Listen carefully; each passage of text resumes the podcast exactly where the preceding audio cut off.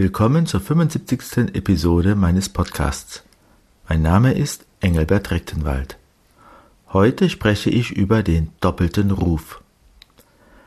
Als Christen leben wir im Spannungsfeld eines zweifachen Rufes.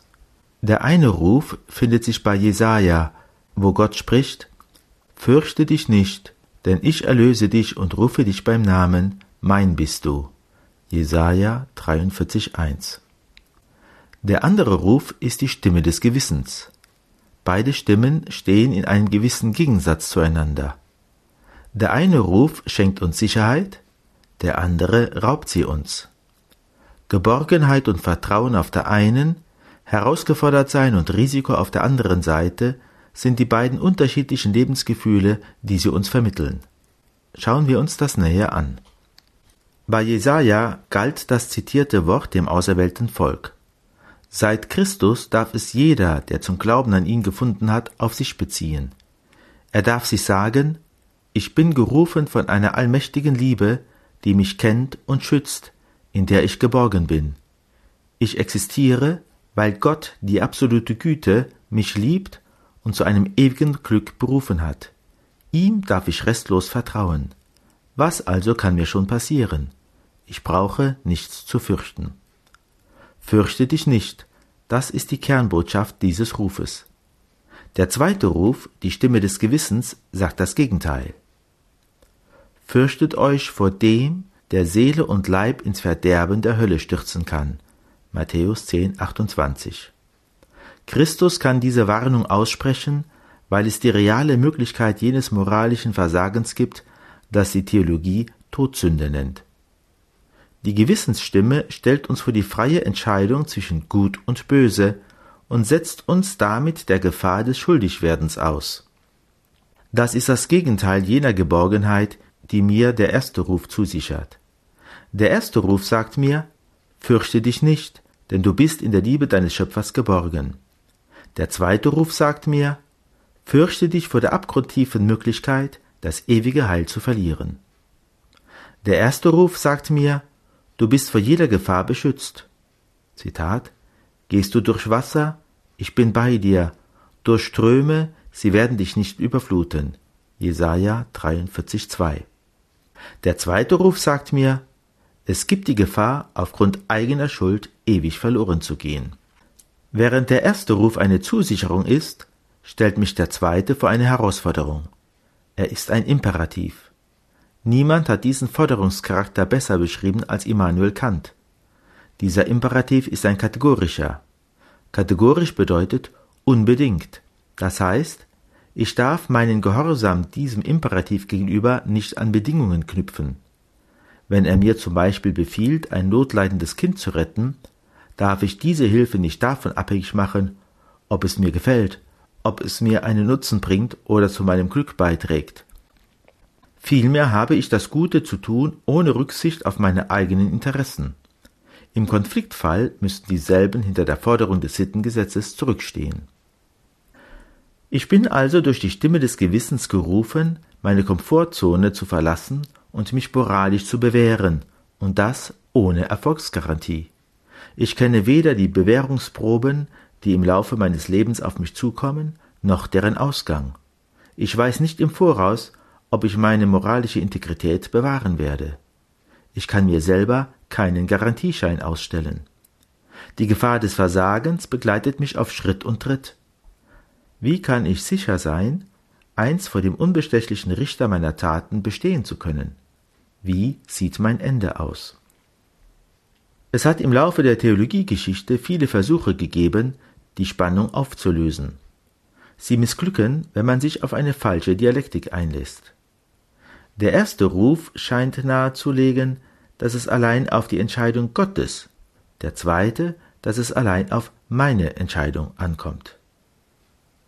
Das Gewissen stellt mich vor die Entscheidung zwischen Gut und Böse, und je nachdem, wie ich mich entscheide, werde ich, gemäß Galater 6,7, einst das ernten, was ich gesät habe. Es kommt auf mich an. Andererseits erwartet der erste Ruf von mir ein Vertrauen, das alles von Gott erwartet. Und zwar so sehr, dass ich mit Paulus ausrufen kann, wer vermag uns zu scheiden von der Liebe Christi? Römer 8,35.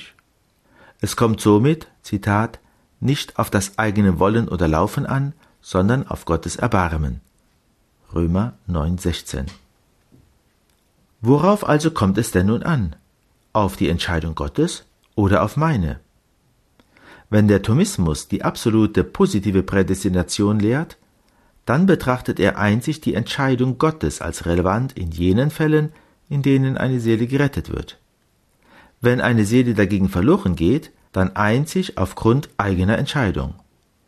Im einen Fall also betrachtet er den ersten Ruf so, als ob es den zweiten nicht gäbe, im anderen den zweiten Ruf so, als ob es den ersten nicht gäbe. Wen diese Logik zufriedenstellt, dem sei es gegönnt.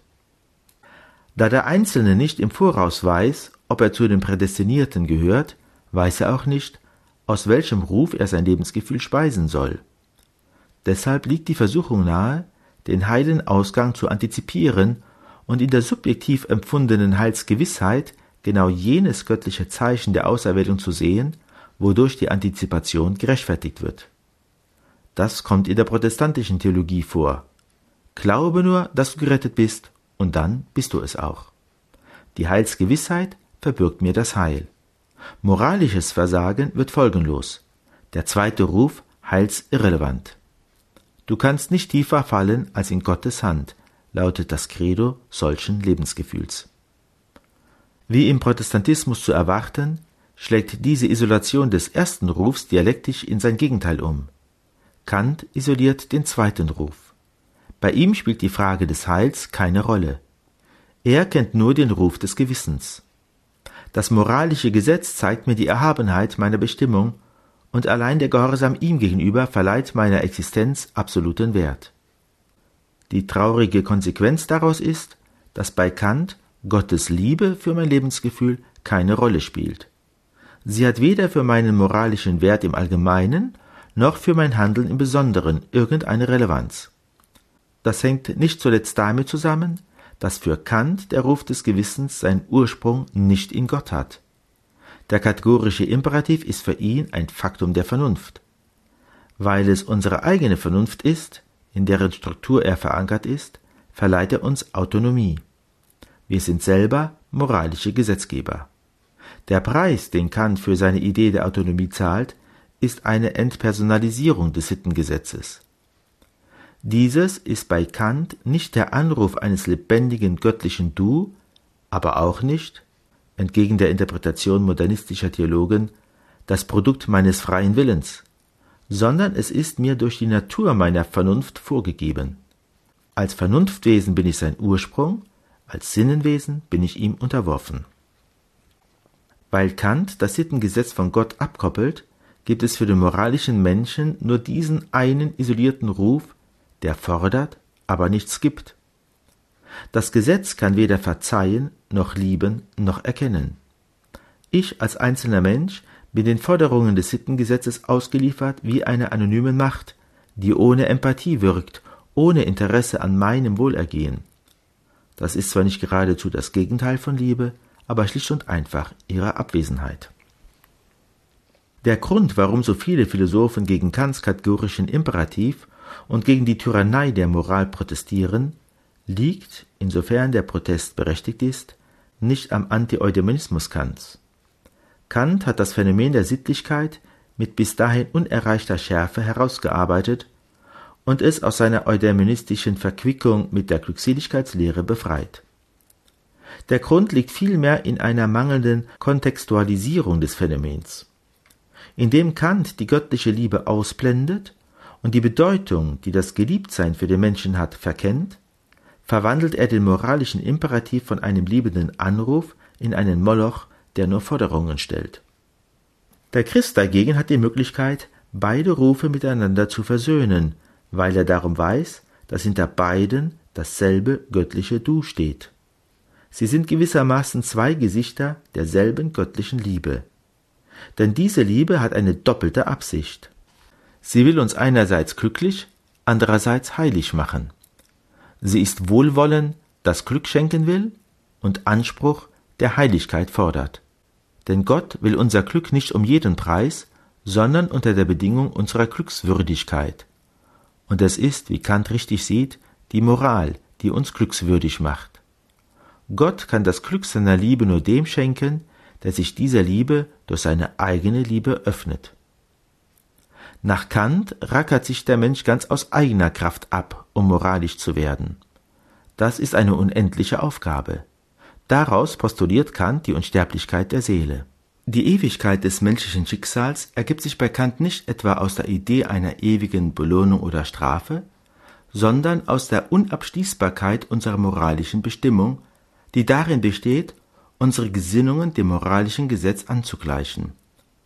Das aber können wir, mit den Worten Kants, nur in einem ins Unendliche gehenden Progressus, der nur möglich ist unter Voraussetzung einer ins Unendliche fortdauernden Existenz, welche man die Unsterblichkeit der Seele nennt, so in der Kritik der praktischen Vernunft.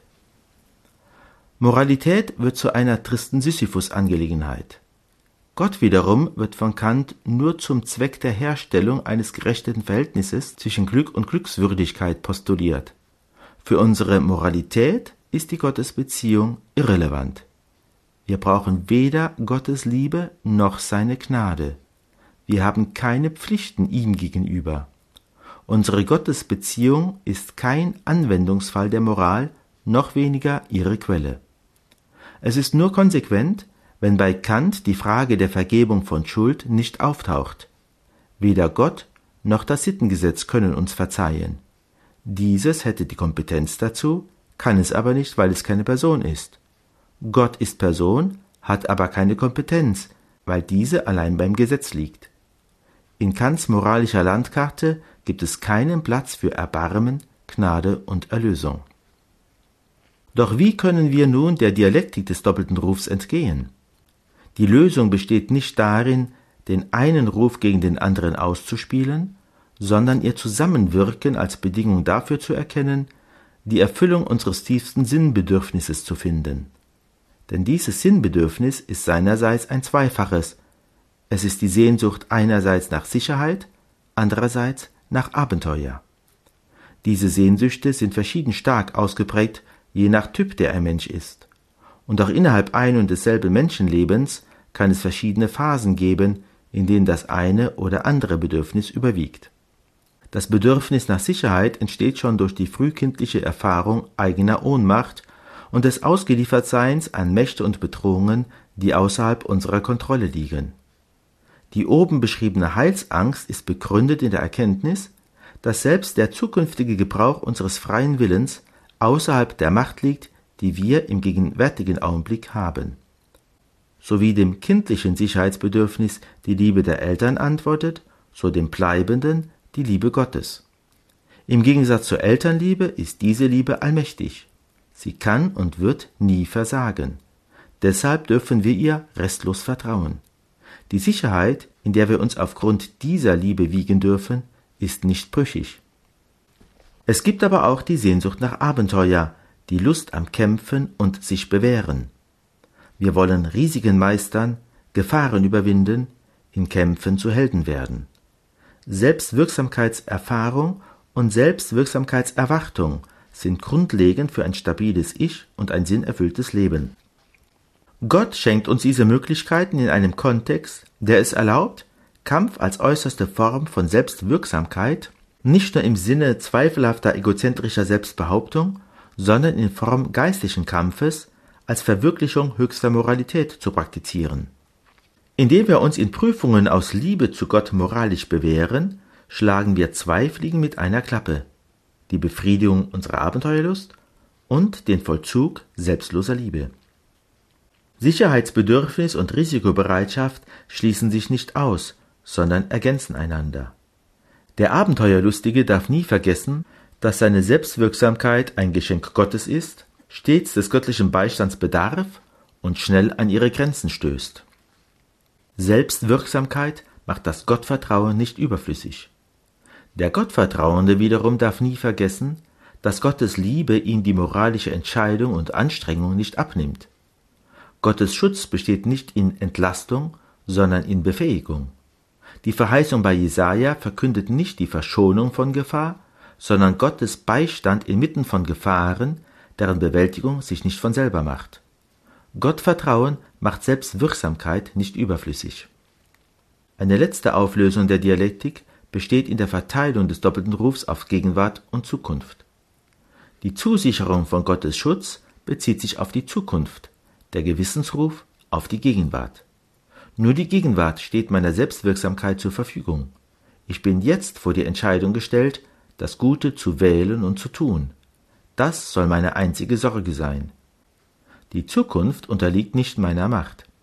Die Sorge um sie darf ich daher Gott überlassen. Jesus stellt uns die Vögel des Himmels und die Lilien des Feldes als Vorbild vor Augen. Sie fragen nicht, Zitat, was werden wir essen, was werden wir trinken, womit werden wir uns kleiden? Matthäus 6,31.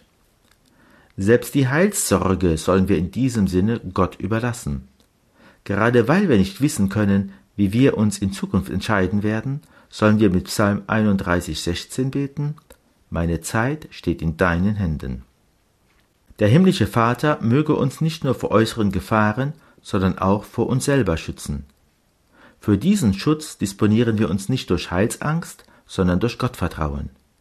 Gott kann jene nicht enttäuschen, die auf ihn hoffen. Deshalb ist das Gottvertrauen als Hingabe und Lebensübergabe selber ein Akt, in die Zukunft hineinwirkender Selbstwirksamkeit. Das bedeutet, der Ruf des Gewissens ist ein Aufruf zur Entscheidung, sich dem Ruf der Zusicherung anzuvertrauen. In diesem Punkt koinzidieren beide Rufe.